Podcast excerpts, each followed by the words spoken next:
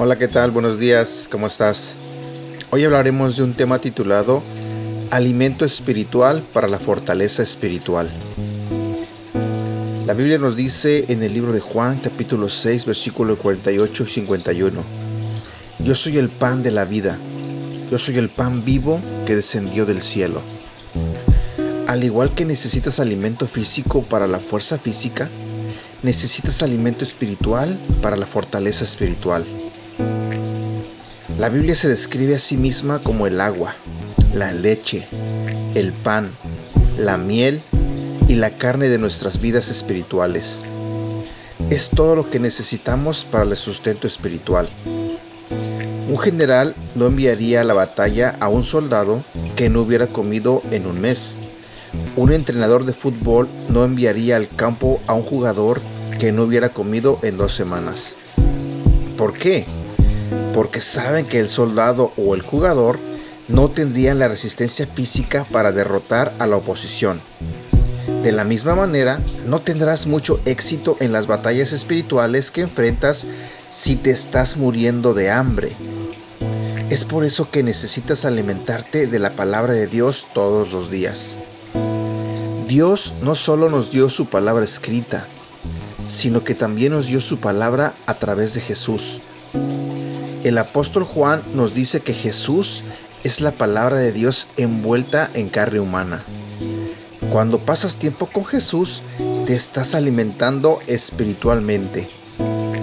Cuando te deleitas con la palabra de Dios, tu vida se llena de, su sabiduría, su fuerza y su amor. Cuanto más pruebes y veas lo bueno que es Dios, más hambre tendrás del pan vivo que solo Dios puede proporcionar. ¿Sabes? Para muchos es un reto abrir la Biblia. Para muchos es un reto leerla. Mucha gente simplemente no toma la decisión porque creen que de cierta manera es un libro que no van a entender. Me pasó a mí. Antes de que yo leyera la Biblia por primera vez, ah, no, me, no, me, nacía a querer leerla. No me llamaba la atención. Ah, pensaba que era un libro aburrido. Te lo digo así honestamente pero el día que tomé la decisión de, realmente querer conocer Dios, porque decía que creía en Dios, pero no lo conocía, entonces tomé la decisión de empezar a leerla. Y la verdad, como comentario personal, yo te digo que la Biblia no es un libro aburrido. Es un libro lleno de historias, de, personajes ah, tan importantes que Dios usó para que nos demostrara cuán grande es su poder, cuán grande es Él como Dios. Muchas historias a mí me han impactado demasiado, muchas historias me han hecho llorar, muchas historias me han emocionado, muchas historias me han este, alientado, han este, levantado mi, mi fe, me han motivado a seguir adelante.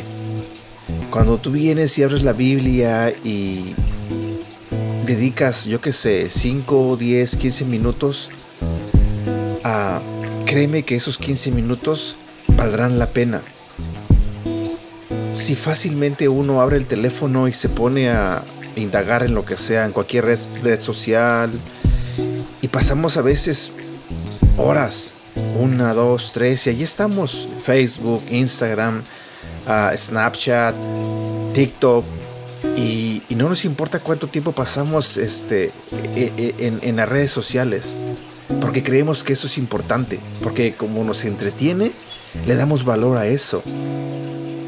Y realmente no pensamos o no reflexionamos que si tan solo le diéramos ese tiempo en leer la palabra de Dios, tu vida tendría un significado diferente, tendría un propósito diferente, verías la vida de diferente manera. Al leer la Biblia vas a ir conociendo cómo Dios es, cómo Dios piensa. y te estarás preparando para las batallas que tengas en tu vida.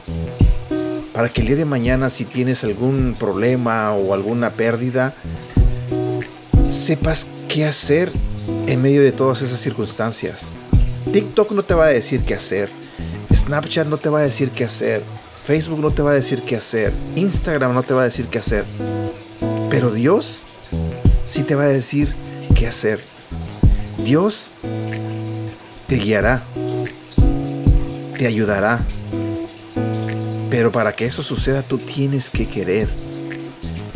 Y para que quieras y tomes esa decisión es simplemente decir, ok, Señor, aquí estoy, ¿cómo empiezo? Toma la decisión y ya.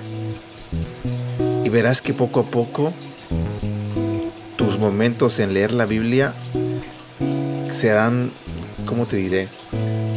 Interesantes. Cada día vas a querer saber más, cada día vas a querer leer más. Y entonces a lo mejor comprenderás por qué te digo esto. Bueno, que tengas un buen día.